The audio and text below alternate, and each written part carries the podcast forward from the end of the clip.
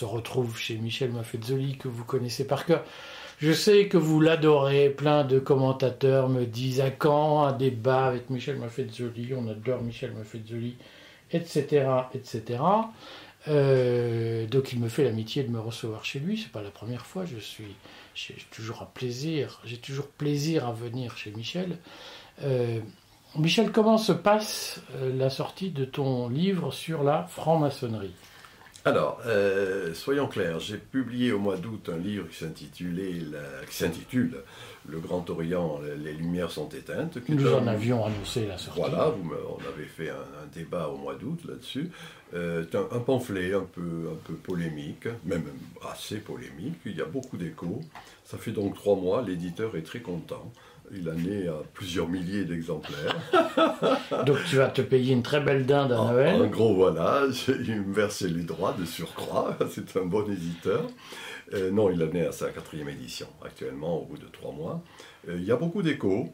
Et par contre, bien sûr, le, Grand Orient a demandé de ne pas en parler, etc., euh, de la manière inquisitrice qui est celle du Grand Orient. Voilà pour ce livre. Il se trouve que je publie dans quelques jours, le 30 novembre, ben, c'est mercredi prochain, ce qui sera une suite non polémique qui s'intitule La franc-maçonnerie peut-elle réenchanter le monde? Et c'est, je montre que, à l'encontre, je dirais, du Grand Orient qui est devenu un club politique, syndical, de peu d'intérêt, que les jeunes désertent finalement, qui est devenu un, un club, ce que j'appelle 50 nuances de gris, euh, à l'encontre de cela, j'essaie de montrer que peut exister une maçonnerie, dans la foulée de mon maître Gilbert Durand, peut exister une maçonnerie fidèle, je dirais, à l'ordre maçonnique, c'est-à-dire où le symbolique et le spirituel peut encore jouer un rôle. Voilà pour ce qui concerne ces deux livres. Comment s'appellera ce livre qui sort le 30 novembre? Ce livre va s'appeler La franc-maçonnerie peut-elle réenchanter le monde? Point d'interrogation. On en parlera puisque j'ai eu le privilège de le lire euh, en avant-première. Euh, mais j'évite d'être le formation de service parce qu'après je me fais engueuler par plein de gens qui m'expliquent que je manipule le monde et que je fais partie d'une secte qui boit. Est-ce qu'on boit le sang des bébés dans les cérémonies euh, maçonniques Écoute, moi j'ai pas connu cela.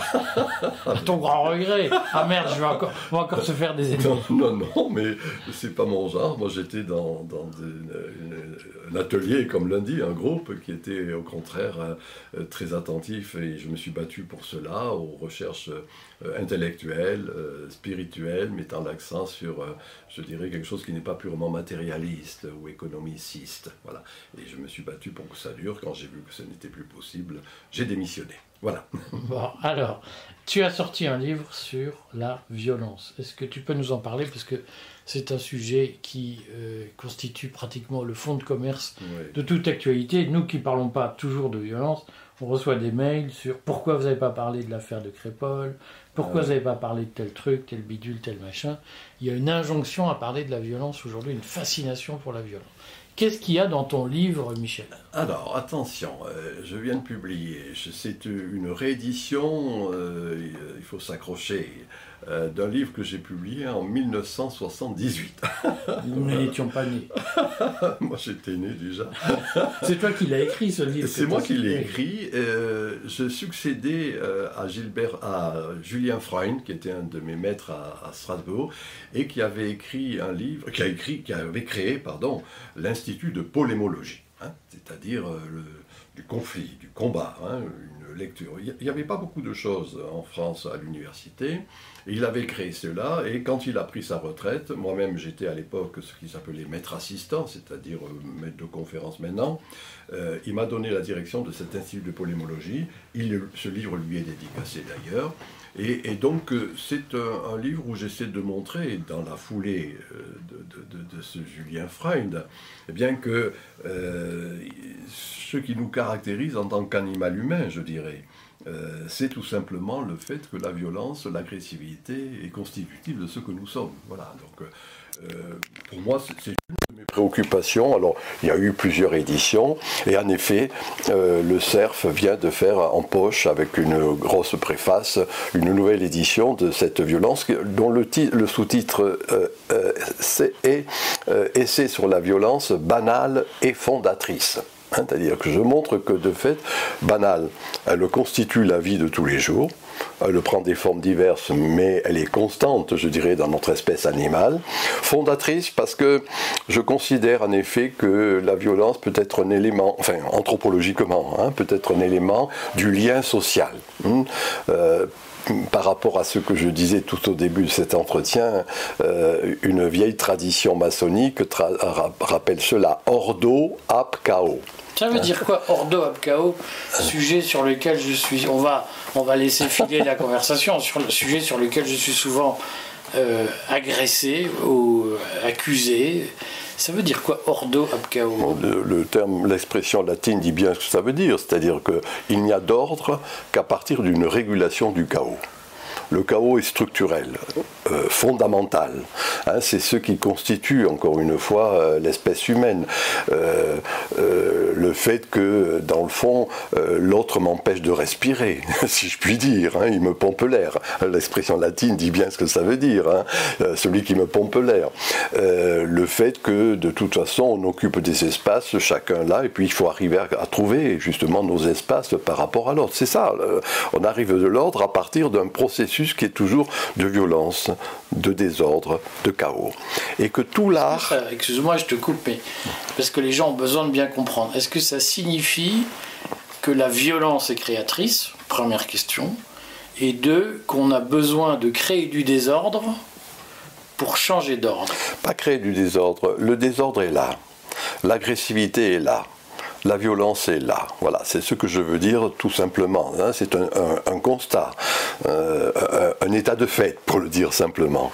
Et tout l'art euh, revient à dire comment on va réguler cela comment on va le ritualiser Moi, c'est mon obsession depuis longtemps. Hein. Si je le dis en des termes plus simples, comment je vais homéopathiser cette violence qui est structurelle, hein, qui est euh, une structure anthropologique, si je le dis de manière un peu savante, hein, une structure anthropologique qui constitue l'homme.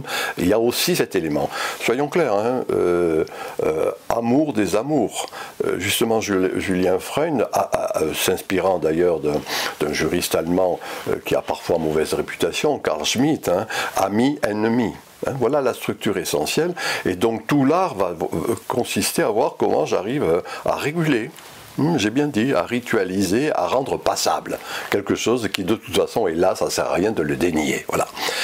Euh, puis-je raconter un petit mythe qui, me, qui m'est cher Un de mes, mon petit dieu chéri qui est euh, Dionysos. Euh, le mythe de la, la fondation de Thèbes, hein, fondée par Cadmos.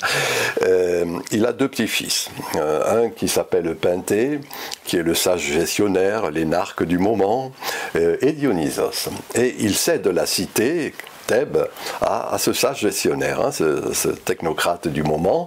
Et le mythe commence par ceci. La, ville a racheté le fait de ne, plus, de ne plus mourir de faim par celui de mourir d'ennui. Tout est réglé, tout est régulé. Hein. Il a rationalisé au maximum et cette ville meurt d'ennui. À ce moment-là, les femmes euh, conduites par Agavée, dans le mythe, qui est curieusement la, mère de Penthée, vont chercher le second fils de, de, Cadmos, pardon, Dionysos, qui est de l'autre côté. Il est en Thessalie actuelle, c'est-à-dire de l'autre côté de la mer Égée, un métèque.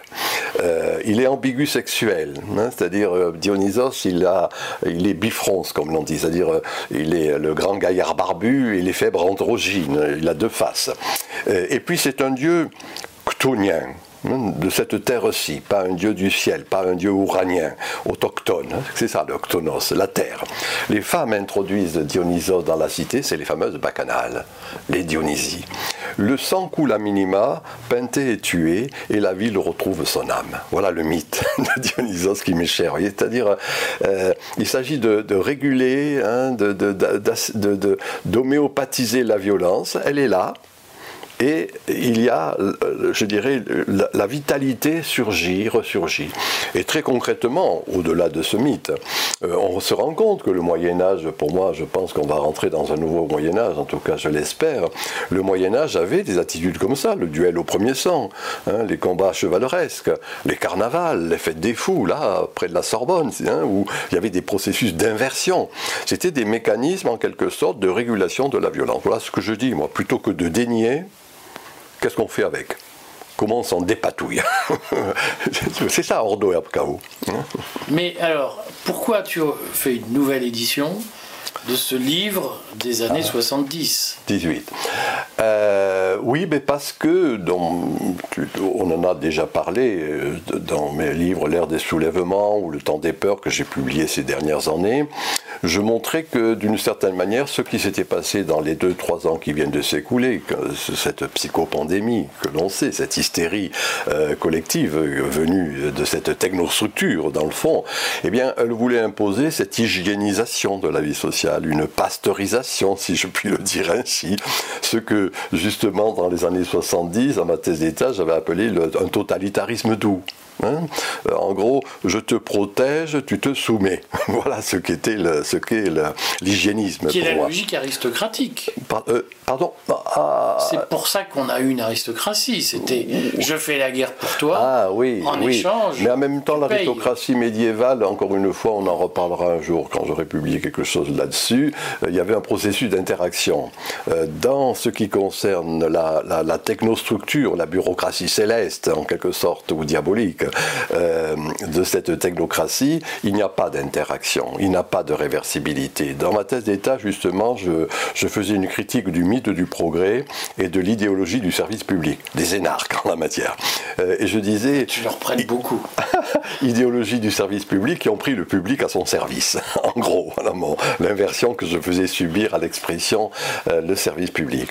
Non, voilà, il se trouve que c'est dans les dernières années, enfin oui, les trois, quatre dernières je ne sais plus, euh, qu'il y a eu cette espèce de covidisme euh, excessif de mon point de vue. Et, c'est en ce sens qu'il me paraissait que, que ce livre reparaisse justement pour rendre attentif au fait à ce que j'ai dit. Plutôt que de vouloir aseptiser, il faut savoir réguler la violence. Pourquoi? Parce que tout simplement, il faut accepter cette idée. Hein. je suis quand même inspiré par euh, Martin Heidegger. Hein, ben, la finitude nous constitue la mort est là. Donc il ne sert à rien de vouloir dénier la mort, c'est-à-dire la dénégation, c'est ne pas voir ce qui est là, mais au contraire voir comment on arrive à composer avec cette finitude. Voilà, c'est ça mon propos. cette réflexion sur la, sur la violence est une réflexion sur la finitude, ce qui nous constitue. Alors aujourd'hui, comment tu analyses cette espèce... Alors moi je pense qu'il n'y a pas de violence exacerbée dans nos frontières à l'extérieur, il y a des guerres, mais dans nos frontières, en revanche, il y a une angoisse de la violence ou une hyper sensibilité à la violence. On voit le meurtre à Crépole de ce pauvre adolescent, meurtre terrible, et ça fait maintenant dix jours qu'on en parle non-stop et qu'on présente ça comme un combat de civilisation. Comment tu analyses euh, le phénomène? Ah, ça c'est un autre problème dont je ne parle pas euh, là-dedans, mais que j'avais euh, amorcé dans mon livre quand même de 88, celui-là, le temps des tribus. Hein. C'est-à-dire que de fait, comment dire cela, nous rentrons dans un autre type de société. D'ailleurs, je m'étais dans mon livre sur la franc-maçonnerie, j'y avais rendu attentif. On n'est plus dans une république une et indivisible, hein. c'est-à-dire ce qui a été constitutif de ce qui s'est élaboré au 19e siècle, mais on est en train de rentrer dans une res publica, une chose publique où il va y avoir des tribus, qu'on le veuille ou non, des communautés diverses, hein, et que euh, tout, tout ce que l'on est en train de faire actuellement, c'est un type d'apprentissage entre ces tribus, entre ces communautés de divers ordres. On ne sait pas encore le faire. Et donc il y a des expressions telles que tu viens de le signaler à propos de ce petit village de la Drôme. Il y en aura d'autres, à mon avis, hein, parce que puis-je le dire encore d'une manière un peu soutenue euh, euh, je, considère que, euh, à l'encontre de ceux qu'il est fréquent de dire, il y aurait un linéarisme historique. Il y a des époques. Hein. J'ai rendu attentif à cela. Époqué, époque en grec, ça veut dire ça veut dire parenthèse. Et que donc est en train pour moi de se fermer la parenthèse moderne, du XVIIe siècle à la moitié du siècle précédent, est en train de s'ouvrir une autre époque, que certains, je suis cela, appellent post-moderne, et entre les, entre les époques, il y a des périodes, périodes crépusculaires, hein, c'est-à-dire périodes où on pressent ce qui est en train de s'achever, et on balbutie sur ce qui est en train de naître. Et dans ces moments, dans ces périodes qui durent quelques décennies, nous y sommes en quelque sorte, eh bien voilà, on, fait dans le sens fort du terme, tiens, encore maçonnique, l'apprentissage. Qui dit apprentissage dit épreuve. Et nous vivons de ces épreuves-là, encore une fois, quelque chose qui est en train de cesser, quelque chose qui est en train de naître. Étant entendu, et là aussi c'est un de mes leitmotifs théoriques, que dans ces périodes-là, les élites, ceux qui ont le pouvoir de dire et de faire, hein, notre bureaucratie, continue à rester sur les valeurs modernes. Individualisme, rationalisme, progressisme, et ne reconnaît pas ce qui est en gestation, c'est-à-dire le nous, la communauté, l'émotionnel, et le présent. Voilà. Donc euh, dans ces, dans ces périodes intermédiaires, je dis bien, entre deux époques, il y a ce que nous vivons. Et nous ne sommes pas à la fin de, ce, de, de ces heures, de ces insurrections, de ces révoltes et de cette violence. Voilà. Ça signifie que selon toi, la violence sera un passage nécessaire pour nos sociétés? Je le pense je pense, c'est pour ça que le sous-titre, qui n'a pas été mis d'ailleurs, je le regrette, sous la couverture, le sous-titre c'est euh, Violence banale et fondatrice tout acte créateur est un acte de, où, y a, où le sang coule. L'amour aussi. il y a du sang qui coule dans l'acte d'amour initial. Hein. Bon, donc c'est une, métaphore que j'emploie ici. Mais ce pour dire que oui, il faut accepter cette idée euh, euh, difficile, je le reconnais à dire, et difficile à vivre aussi. Hein, encore une fois, c'est ça la finitude. Ben, c'est que, qu'on le veuille ou non, tout n'est pas béni oui oui. Euh, puisque j'ai cité tiens, une, encore mes maîtres, hein, Julien Frère, il montre, il a, un terme savant pour dire ça, il dit l'état agonal de la société. Hein, agone, hein, c'est le conflit, c'est la violence. Et, Gilbert Durand, euh, dans, son, œuvre passionnante, qui est sur les structures anthropologiques de l'imaginaire, montre qu'il y a un régime nocturne de l'imaginaire. Il y a un régime diurne, Hein, c'est ce qui est le rationalisme, c'est ce qui est l'organisation moderne de la société. Il y a aussi un régime nocturne de l'imaginaire. Ben voilà, nous sommes dans un de ces moments euh, où la nuit prend euh, le pas sur le jour. Est-ce que cette nuit, tu penses qu'elle pourrait être très sanglante? Beaucoup de gens ont l'angoisse de la guerre civile, de, de troubles révolutionnaires sanglants, de la Vendée, de tous ces souvenirs horribles. Est-ce que tu penses que nous pouvons vivre, notamment en France, une ère aussi tragique non, mais voilà, c'est un sentiment que je donne hein, là-dessus. Je ne suis pas prophète, premièrement, je le regrette, et, je ne peux pas aller plus avant que ce que je sais de dire ou d'écrire. Euh, non, je n'aime pas les aspects un peu trop violents, si le guerre civile ou autre. Non, on fait un apprentissage, hein, soyons clairs, en effet, soyons clairs, hein, de la République une et indivisible à la Respublica plurielle. Voilà.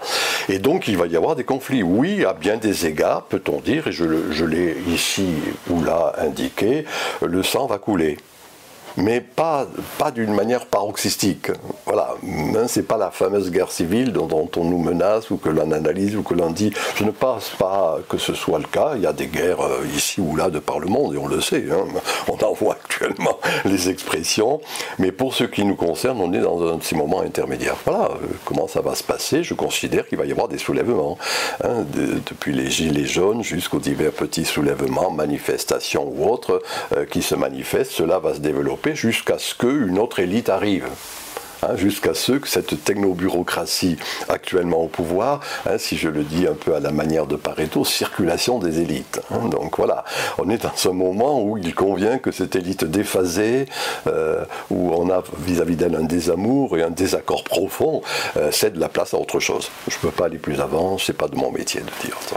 Tu euh, as fait de très beaux textes pour le courrier où tu parlais de la canaille mondaine, expression qui n'est pas de toi, mais que tu as reprise et que tu as très bien mise au goût du jour. Mm-hmm. Euh, quel, dans quel état est la canaille mondaine aujourd'hui? Oh, c'est un problème vaste. Euh, canaille mondaine, je l'ai emprunté à Joseph de Maistre, hein. soyons clairs. Grand auteur de gauche. Comme l'on sait, mais qui était euh, ce que je suis, un, vrai réactionnaire et pas un conservateur. Il le précisait chaque fois, voilà. réactionnaire dans le sens simple du terme, c'est-à-dire qu'il va s'appuyer sur la tradition.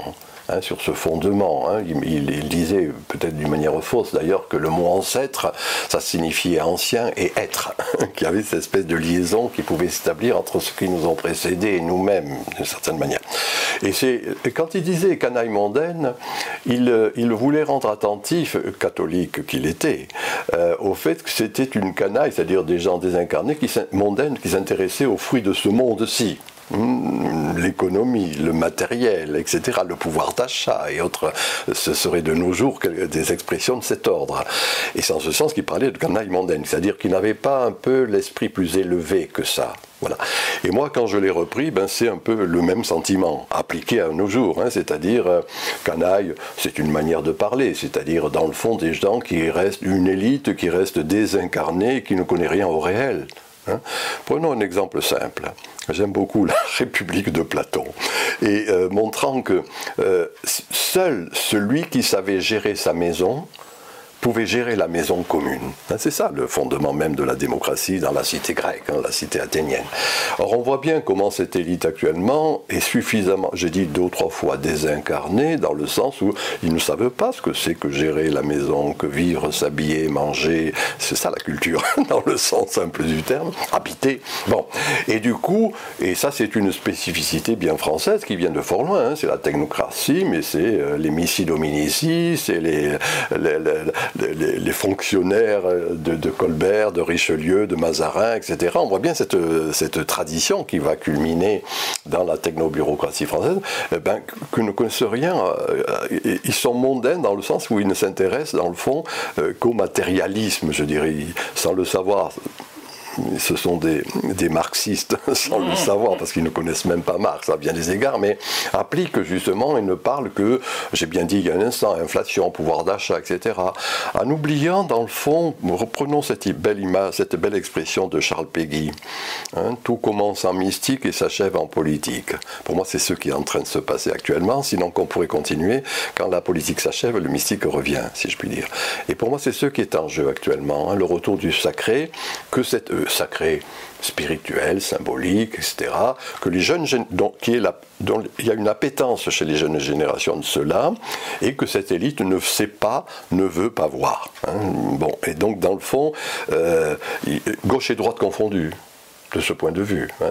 Moi, je considère qu'il y a cette espèce d'aspect désincarné qui risque de coûter fort cher c'est pour moi, c'est parce qu'il y a ça qu'il y a ce que j'ai dit, soulèvement, révolte. Les Gilets jaunes étaient à cet égard un, exemple. Oui, une bonne illustration, en quelque sorte, de ce décalage que je viens ici de dire. Comment tu expliques que, du coup, cette canaille mondaine, malgré les soulèvements, malgré malgré sa médiocrité, parvient à se maintenir au pouvoir, puisqu'au fond, c'est ce qu'on a appelé le savapétisme à une époque. Oh. Cette idée que ça va péter, on l'a depuis pas mal d'années. Et puis finalement, ça tient. Ben, c'est toujours assez long. Hein, soyons clairs. Hein. moi, je dis soulèvement, je ne dis pas révolution d'ailleurs, hein, parce que la révolution, c'est quelque chose qui vient des partis et des syndicats qui, avaient qui étaient l'avant-gardisme. Le, peuple était, le peuple est un peu bête. Le peuple, si je le dis d'une manière vulgaire, plus du cul, d'une certaine manière. donc, et donc, euh, il faut leur apporter le bon sens, il faut leur apporter à bien des égards le savoir qu'ils doivent avoir, la conscience. Donc, c'est pas ça dont je parle. Moi, je suis au contraire partisan de la sagesse populaire. Il se trouve, comment dire cela, que euh, il y a régulièrement, il y a dans les moments intermédiaires de, la domination. Bon. Quand il y a cette alors euh, domination économique, domination symbolique, les pouvoirs, hein, sous ces diverses modulations. Euh, quand il y a cela qui est très fort, il y a une attitude rusée du peuple. Hein, cause toujours tu m'intéresses. Hmm, c'est-à-dire, euh, apparemment, je suis soumis et, je trouve des moyens de duplicité, de ruse. Pour moi, c'est un peu ce qui est en train de se passer actuellement. Et on l'a vu dans les 2-3 ans qui viennent de s'écouler concernant le, port de la muselière, les gestes barrières et autres confinements. Euh, moi, je voyais, soit ici, euh, soit dans mon petit village de Sévenol, comment il y avait des quantités de ruses qui, peuvent être faites à cet égard. Voilà le premier. La... Ruse, c'est-à-dire de système D. En gros, c'est le système D. Hein, j'ai bien dit, cause toujours, tu m'intéresses. Hein. on arrive toujours à trouver le biais. Hein, en, latin, puisque j'aime le latin, biais, c'est le bi, biaxis, deux, deux, axes. Et donc, apparemment, je suis soumis, et il n'en reste pas moins que je trouve des manières de ruse. Premièrement, il se trouve aussi que, euh, comment dire cela, ces ruses s'additionnent, se sédimentent. Et moi j'emprunte, euh, j'ai un mot très simple d'ailleurs, pour qui sera ma vraie réponse, un mot que j'emprunte, euh, j'aime bien rendre à César ce qui lui revient, un sociologue américain qui s'appelle Sorokin, spécialiste de la culture, et qui montre que la culture ça marche. Hein, c'est ce que j'ai sucé avec le lait maternel, hein, de, la petite enfance à l'alma mater universitaire. Et puis, tout d'un coup, ça ne marche plus. Et, il emploie le mot saturation. Et pour expliquer cette saturation, il prend un exemple très simple, il dit le verre d'eau, je le sale ou je le sucre, je ne me souviens plus, et jusqu'au dernier moment on ne le voit pas, et c'est le dernier grain de sel ou de sucre qui fait que le verre d'eau est saturé. C'est mon hypothèse. Hein. C'est-à-dire qu'il y a une lente sédimentation, c'est les ruses, duplicité, hein, je, fais semblant, etc. Et puis à un moment donné, oui, ça pète à un moment donné, il y a saturation. Alors, euh, quand Encore une fois, j'ai dit, je ne suis pas prophète, mais mon sentiment euh, me fait dire qu'il y a quand même actuellement de multiples indices. Mhm. Pensons au latin index, ce qui pointe. Il y a quand même toute une série d'indices actuellement qui fait que le pouvoir sous ses diverses formes, le pouvoir bureaucratique euh, est fragilisé. Voilà, c'est tout. Alors quand je suis incapable de dire euh, quand le verre d'eau sera euh, salé, sera saturé, mais quand même, on a quand même actuellement de nombreux indices qui montrent que ça fait beaucoup. Euh, j'en profite pour dire que nous ne nous en veuillez pas si on ne répond pas à tout, parce que euh, beaucoup de gens n'ont plus d'outils d'analyse. Ils se disent Je n'ai plus de repères. Souvent, je dis cette expression Je n'ai plus de repères. Est-ce que le mouvement conservateur qu'on a vu émerger dans la foulée de la révolution réganienne, qu'on a vu émerger en France dans les années 90, euh, qui, qui aujourd'hui est exprimé par des gens comme Zemmour et autres, est-ce que ce mouvement conservateur est, selon toi, une réponse à cette perte de repères? Tu nous as dit je suis réactionnaire, je ne suis pas conservateur. Comment tu analyses le conservatisme? Euh, Non, moi j'ai dit que j'étais réactionnaire, hein, je maintiens. Euh, je, ne, je, ne, je, ne dirais pas comme toi que, euh, que, ces mouvements conservateurs prennent le pouvoir en Amsterdam ou en Argentine. Non, c'est le peuple. Hein, ces élites ont, peur du peuple et parlent de populisme. Hein, voilà. Donc moi je considère qu'il y a actuellement une réaction, euh, euh, j'ai bien dit réaction du peuple, hein, qui risque de prendre des formes multiples et de plus en plus importantes. Voilà, mon sentiment. Voilà, je, dis, bien voilà mon sentiment. Il se trouve que cela euh, n'est pas ou mal analysé parce que dans le fond les élites s'emploient à ce qu'on ne sache pas le voir. J'ai bien dit, hein, élite, c'est ceux qui ont le pouvoir de dire, ceux qui ont le pouvoir de faire. Bon, alors faire, on le sait, c'est les politiques, mais dire, ce sont les, journalistes, c'est les, les fameux experts en tout genre qui peuplent les plateaux. Donc toi Moi, j'y vais de temps en temps. J'y vais, j'y vais de temps en temps. on a peur de m'inviter, mais parfois certains m'invitent, en effet. Voilà. Mais je suis même frappé quand j'y vais. Je suis euh, psychologiquement et physiquement fatigué d'entendre la, la multiplicité de sottises, d'imbécilité qui est dite. Hein. Un bacillus, je le répète, hein, ce qui n'a pas les bâtons du bon sens et de la droite raison réunis. Joseph de Maistre. Bon. Alors donc, euh, il y a ça, mais en même temps, soyons clairs quand même, euh, il y a, et moi j'y rends attentif, il y a la multiplicité des réseaux, euh, les forums de discussion, les blogs, les Twitter sous leurs diverses modulations. et qu'on le veuille ou non, il y a maintenant une part non négligeable de l'information qui passe par là. Donc, hein. je rappelle que quand on additionne le, Monde, le, Figaro et le, je sais plus comment s'appelle, Libération, euh, c'est même pas 500 000 lecteurs, tu vois. Donc, ça veut dire que euh, euh, il y a des informations qui passent ailleurs. Et moi, je ne lis plus du tout la presse. Par contre, je suis attentif à tout ce qui se passe sur ces réseaux. Donc, je tire attentif à cela. C'est-à-dire que, de mon point de vue, bien sûr qu'il y a un, comment dire, un savoir officiel qui est transbahuté. Clérical. En gros, c'est le, laïcisme, c'est la cléricature. Je le dis d'ailleurs dans mes livres sur la franc-maçonnerie, c'est une cléricature qui rejoue une forme d'inquisition. Mais soyons clairs, hein, euh, euh, c'est fragile. Je suis en train de, lire beaucoup de choses sur la réforme protestante. A un livre d'un oncle de ma femme, justement, sur Luther, qui est le grand classique sur Luther. Voilà. Et tout ce livre, euh, jusqu'en 1520, 17, 1517, 1520, c'est les fameuses indulgences. Hein. C'est-à-dire, dans le fond, où, euh, pour gagner de l'argent, euh, le pape et les divers évêques accordent à celui qui verse une somme non négligeable des indulgences pour acheter des gens qui sont au purgatoire ou pour acheter pour qu'on aille directement au ciel. Et il se trouve que ce sont ces indulgences qui vont entraîner la réforme protestante, c'est-à-dire une révolte. Voilà, une révolte qui n'est pas négligeable. Euh, mais ça prend du temps.